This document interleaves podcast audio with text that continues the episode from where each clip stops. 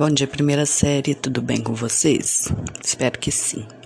Hoje a gente vai continuar falando do barroco, porém vamos focar aqui no Brasil, ok? Vamos lembrar que lá ao longo dos séculos 12 e 13, os artistas europeus adotaram um estilo mais elaborado, né? Que é o barroco, que é caracterizado, né, pela estética exagerada, muito ornamentada, né, com o objetivo de inspirar admiração. No Brasil, é, o barroco vai surgir inspirado nessas influências vindas com os colonizadores portugueses e vai incorporar muitos elementos né, nas produções nacionais. Hoje, o período barroco continua sendo um dos movimentos culturais mais celebrados assim da história da arte ocidental. Vamos lá, as principais características, né? O, o nome de barroco né, é um termo português é, que significa pérola de formato irregular. Né? Esse período é definido pela grandeza e opulência da sua arte e arquitetura. A arte barroca no Brasil vai ganhar relevância com a chegada dos colonizadores portugueses e vai ter seu apogeu mesmo no século XVIII. Vai estendendo sua influência até as primeiras décadas do século XIX ainda. Né? Os artistas barrocos vão empregar muito realismo, muita riqueza nas cores, os temas religiosos ou mitológicos, enquanto os arquitetos vão favorecer o equilíbrio e a simetria ainda né? O que ainda é uma característica evidente na arte e na arquitetura barroca no Brasil, assim como na Europa, é a extravagância, é o exagero, né, dos detalhes.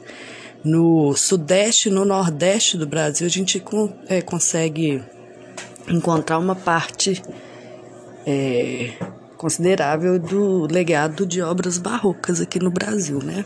Minas Gerais aqui, acho que todo mundo já deve ter, é, se não foi, se não visitou, deve ter ouvido falar, né? Da região histórica, Ouro Preto, Tiradentes, Mariana, né? Que a gente ainda vai encontrar muitas igrejas, fachadas e praças que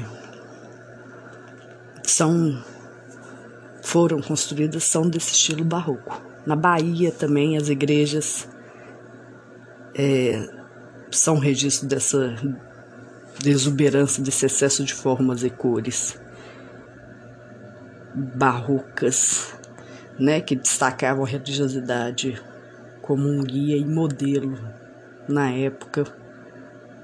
Né? Quem não foi uma igreja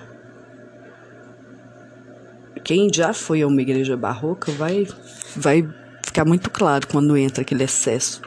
Muito ouro, é muito, muito detalhe. Elas são maravilhosas. Então, quem não foi, vale. Um pulinho e visitar. Os principais artistas do barroco brasileiro, né, além do Aleijadinho, que nós vamos falar na próxima aula, uma aula só para Aleijadinho, que é o mais famoso da arte barroca no Brasil. Né? Tem o mestre Valentim, tem o Manuel da Costa Taúde, também mineiro aqui de Mariana, e o Francisco Xavier de Brito e Manuel de Brito, que são artistas portugueses radicados no Brasil. Tá? Então, nós temos esse nome na aula que vem a gente vai falar só sobre o alijadinho né? A gente vai falar sobre a vida dele, que apesar desse sucesso e prestígio aparente, a vida dele não foi fácil. Sempre foi em volta de em dificuldades, mistérios, né? Ele ficou conhecido depois como o maior escultor e arquiteto do Brasil e foi famoso pela sua arte barroca. Né? A gente vai contar por que desse apelido de aleijadinho, né? Qual a deficiência que ele tinha, né? Então tá bom. Por hoje é isso. Façam as atividades, a leitura do livro, observem as imagens e assistam o vídeo aí que eu coloquei. Tá, Jai? Beijo grande para vocês. Bom dia, pessoal.